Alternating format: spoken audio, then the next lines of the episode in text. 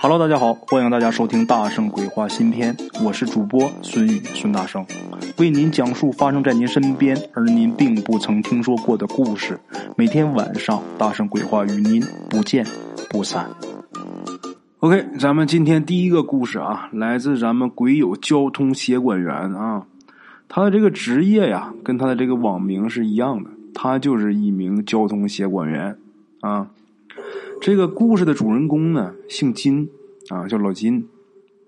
这个老金据说呀，还是一个正宗的一个满族正黄旗的后人。咱们有点这个历史知识的好朋友都知道啊，这个爱新觉罗呀，在满语的这意思就是金的意思。就是说，当年这个清朝这个皇室他们败落了以后呢，隐姓埋名，就再不姓爱新觉罗了，姓这个姓金了，改姓金了啊。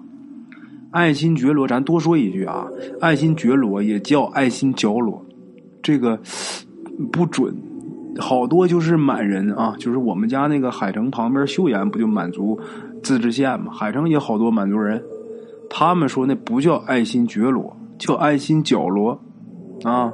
你看咱们说这个觉得，正常说普通话说这个觉得就是觉得，但是满语啊说觉得叫觉着，我怎么觉着不对劲儿？搅着，所以说这个爱新觉罗啊，应该叫爱新角罗，但是官方啊都说爱新觉罗啊。说远了啊，咱们说这故事。他这个老金啊，他虽说是这个正宗的满族这个皇室的后代啊，但是呢，这个老金这个人呐，真是太给他们祖宗丢人了啊！为什么呢？咱们接着讲啊。这个故事发生的时候。就是前年时候的事儿，那会儿老金呐，差点六十了，就将近六十岁啊。老金是从四十岁开始，他就没有正经工作啊。他虽然没有正经工作，但是呢，他还有收入。他以前是干嘛？以前是干保洁的。四十岁以后就不干保洁了，但是他还有来钱道。收入的主要来源是靠碰瓷儿啊。其实啊，这个。碰瓷儿也未必比这个保洁人员挣得多啊！事实上啊，不但不稳定，他这一年下来，老金一算账，他还不如做保洁挣得多呢。但是他宁可去碰瓷儿，他也不愿意干保洁。为什么？他觉得碰瓷儿来钱快，来的轻松啊！当然，你常在河边走，也没有不湿鞋的。他被这个公安机关也处理过几次啊，都有他的案底。可是呢？他处理完那碰瓷这事儿，是不是关几天放出来之后，他接着干？为啥呢？因为这个碰瓷啊，他这违法成本太低啊，他关不了多长时间，不是说判什么大刑的罪。碰瓷缺德呀啊！这个前年年前的时候，那次啊，老金碰这个瓷儿碰的更缺德，怎么回事呢？那回呀，他碰了一辆红色的起亚轿车啊。在这儿啊，咱咱顺便说一下啊，就是这个碰瓷儿的人，他不是说你什么车都能碰的，是吧？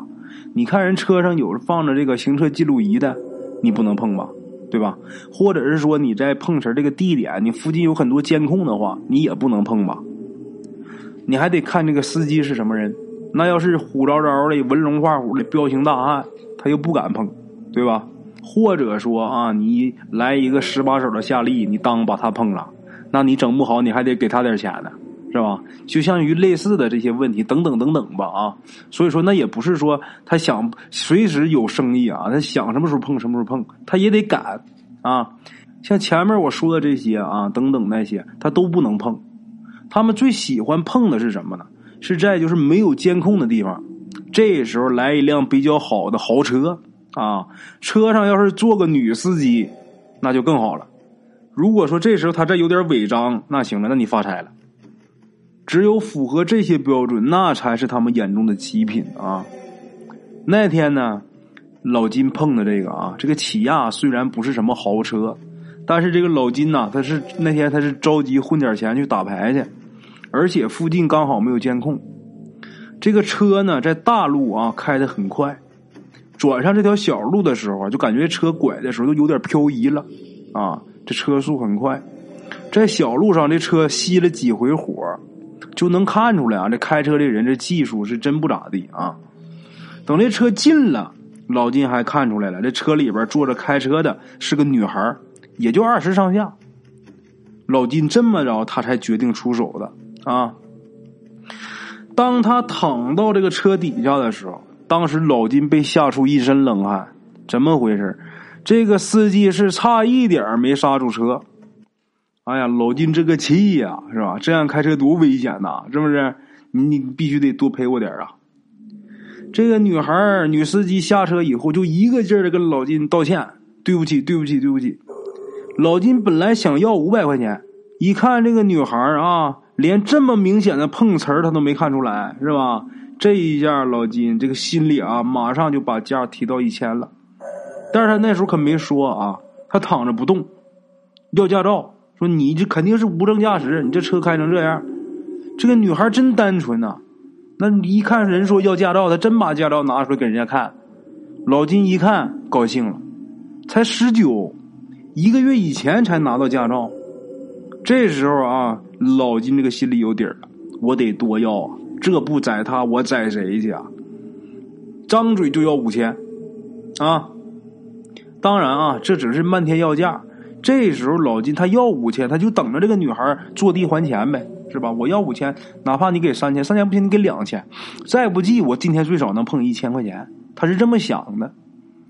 但是这个女孩呢，一听他说要五千，这女孩身上就五百。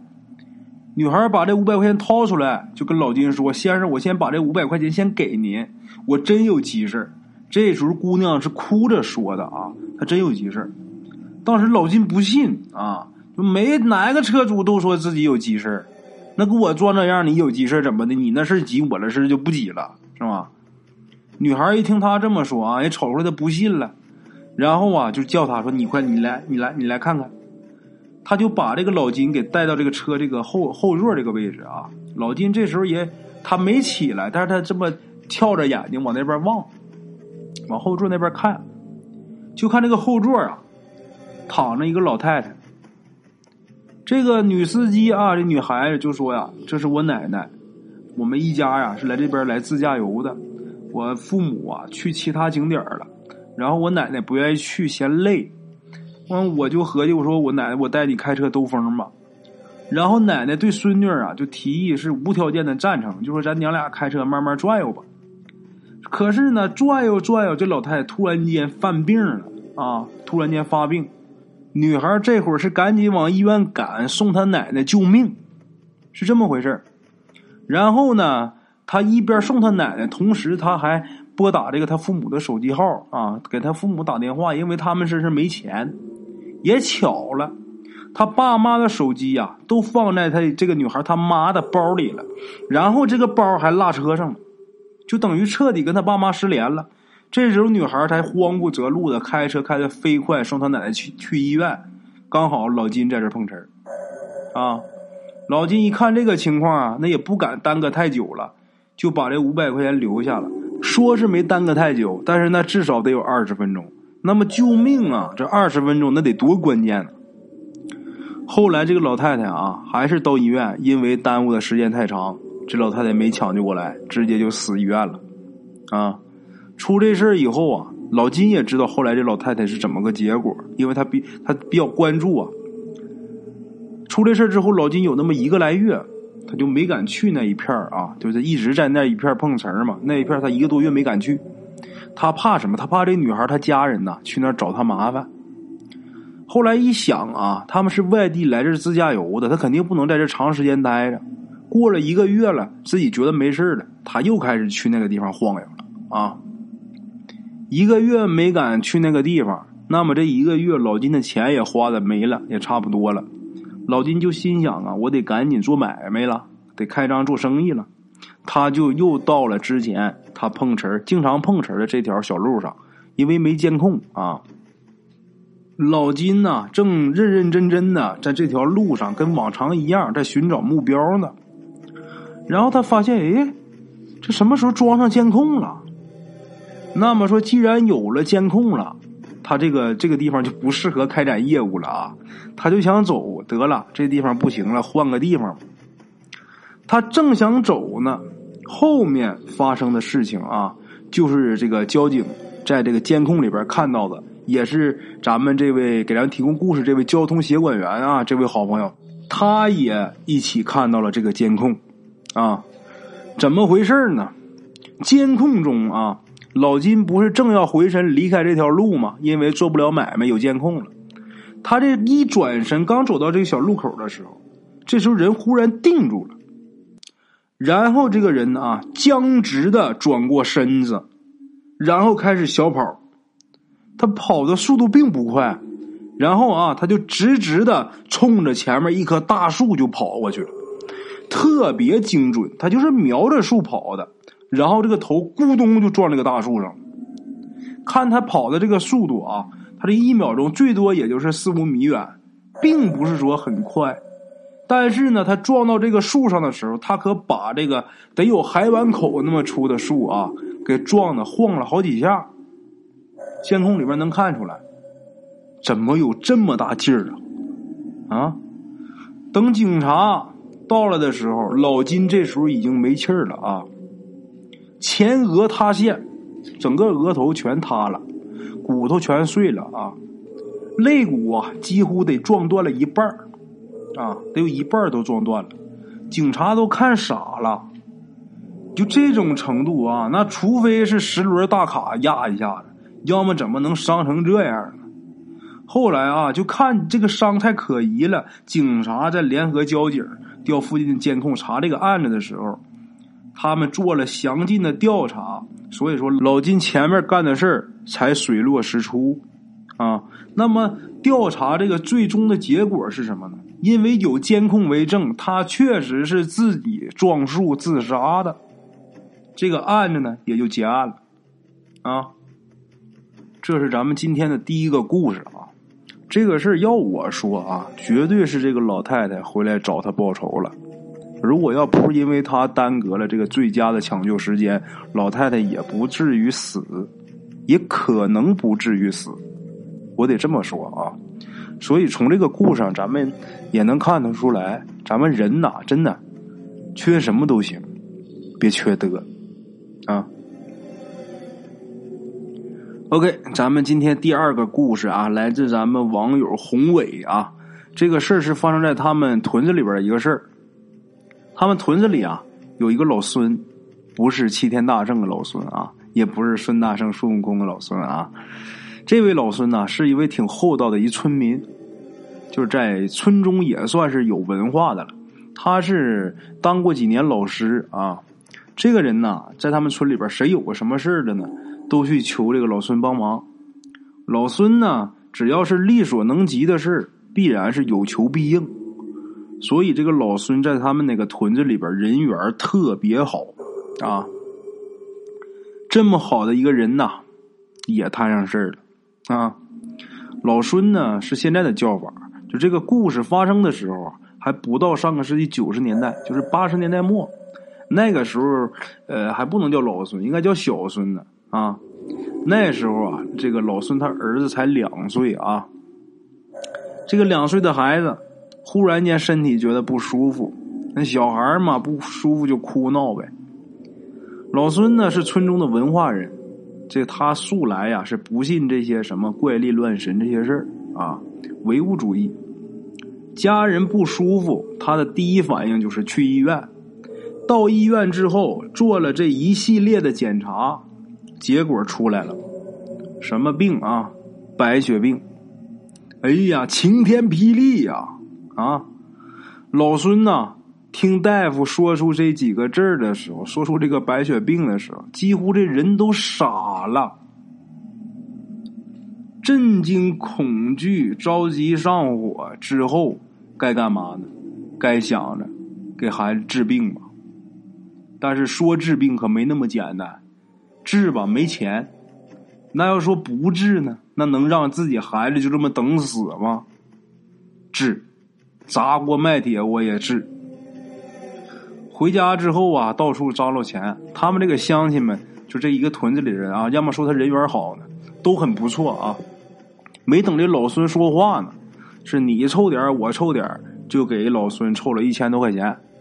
八十年代末啊，这个人口也不多的那么一个小屯子，他能凑一千多块钱，对当时来说很不容易了。但是这一千多块钱对于治疗白血病来说，那是杯水车薪呐。老孙呐，成天愁的睡不着啊，他就想啊，上哪还能弄点钱呢？有这么一天，他想到两点多，他还没睡着，就愁这个钱上哪弄。人一愁睡不好觉啊，你不像没事躺那沾枕头就着，一有心事真睡不着。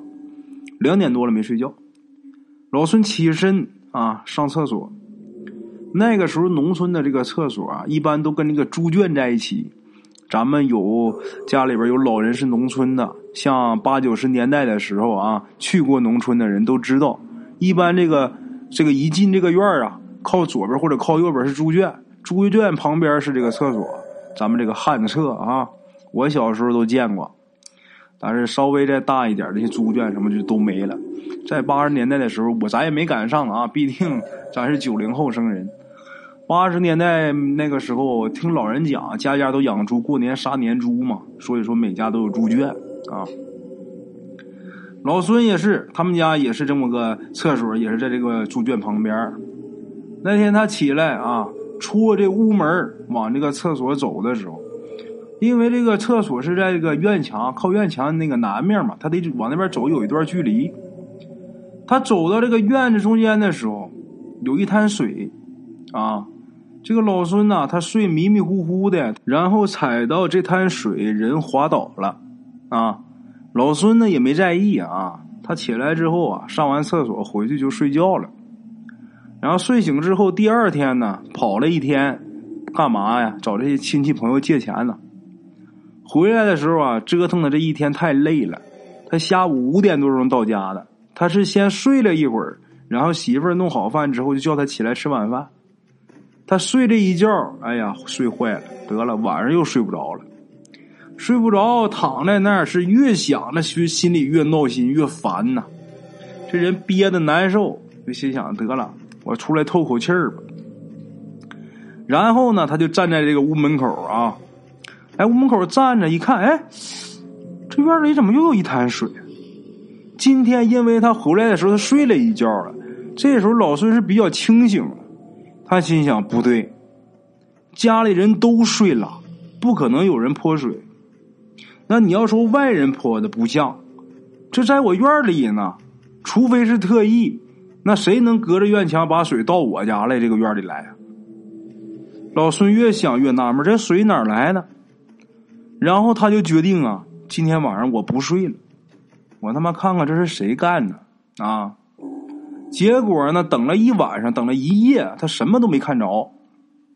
第二天啊，老孙也没和家人说这个事儿，但是他那天他特意的下午睡了一大觉，晚上吃完饭，他就自己跑到这个西屋这个屋顶上啊，来屋顶上趴着，他就在那盯着，就想看看这是谁往他们家倒这个水。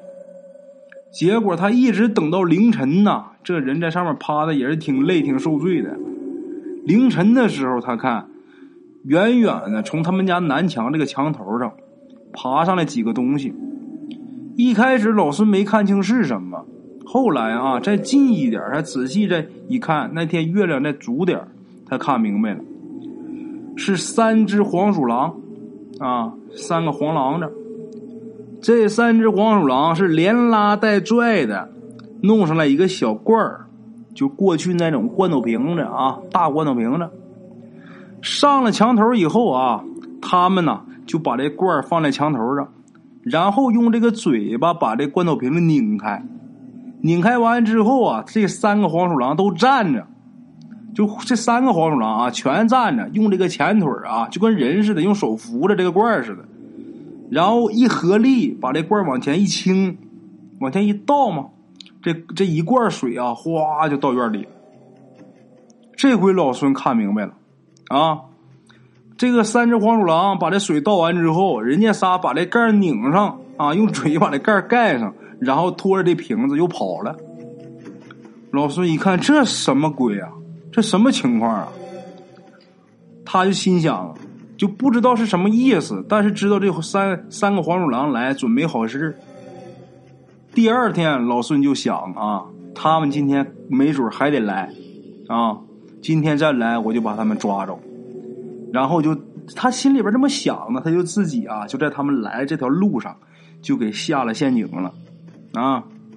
结果呢，这几个作案分子啊，很轻松的就被抓住了。这老孙很生气呀！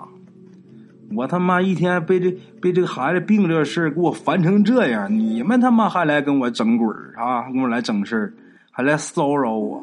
操他妈！今天我就把你们仨皮全给你们扒了，我非得给你们剁吧了。这个老孙的父母一听这个儿子要弄这黄鼠狼啊，连他父母在他媳妇都不让，就说不行啊，这是黄仙儿啊。说是黄仙儿，老孙不信啊。但是这个家里边媳妇儿、爸妈都这么说，最后啊，老孙也是给这三只黄鼠狼啊吊起来，拿鞭子给抽了一顿，打了之后，把这三只黄鼠狼给放走了。啊，奇怪在哪儿呢？这个事儿，就自打这个黄鼠狼啊被他抓住以后，他们家孩子就是就说浑身没那么难受了。然后老孙是跟媳妇俩人带着孩子赶紧去医院给这孩子复查。到医院这一复查，得出结果是什么呢？说误诊。哎呀，这把老孙给乐的，差点亲大夫一口啊啊！当时啊，有村民就联系了，开始联系，开始联想了啊，就说呀，你家这孩子得病，跟这黄仙有关系啊。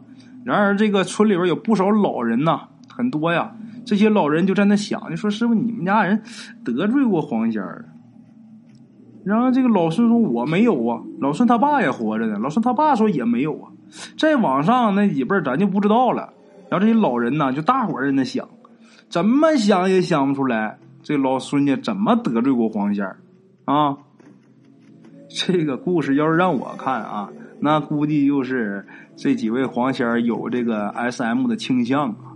这是喜欢受虐呀，要么怎么说来让人打一顿，完了就什么事儿没有了呢？哈哈，好了啊，这是咱们今天的两个小故事啊，感谢各位老铁的收听，咱们明天继续。OK，各位老铁们啊，咱们今天的故事呢，先到这里。感谢各位好朋友的收听啊！我的投稿微信是幺八七九四四四二零一五，欢迎各位好朋友加我的微信，点赞、转发、评论。今天呢，故事先到这儿，咱们明天同一时间不见不散。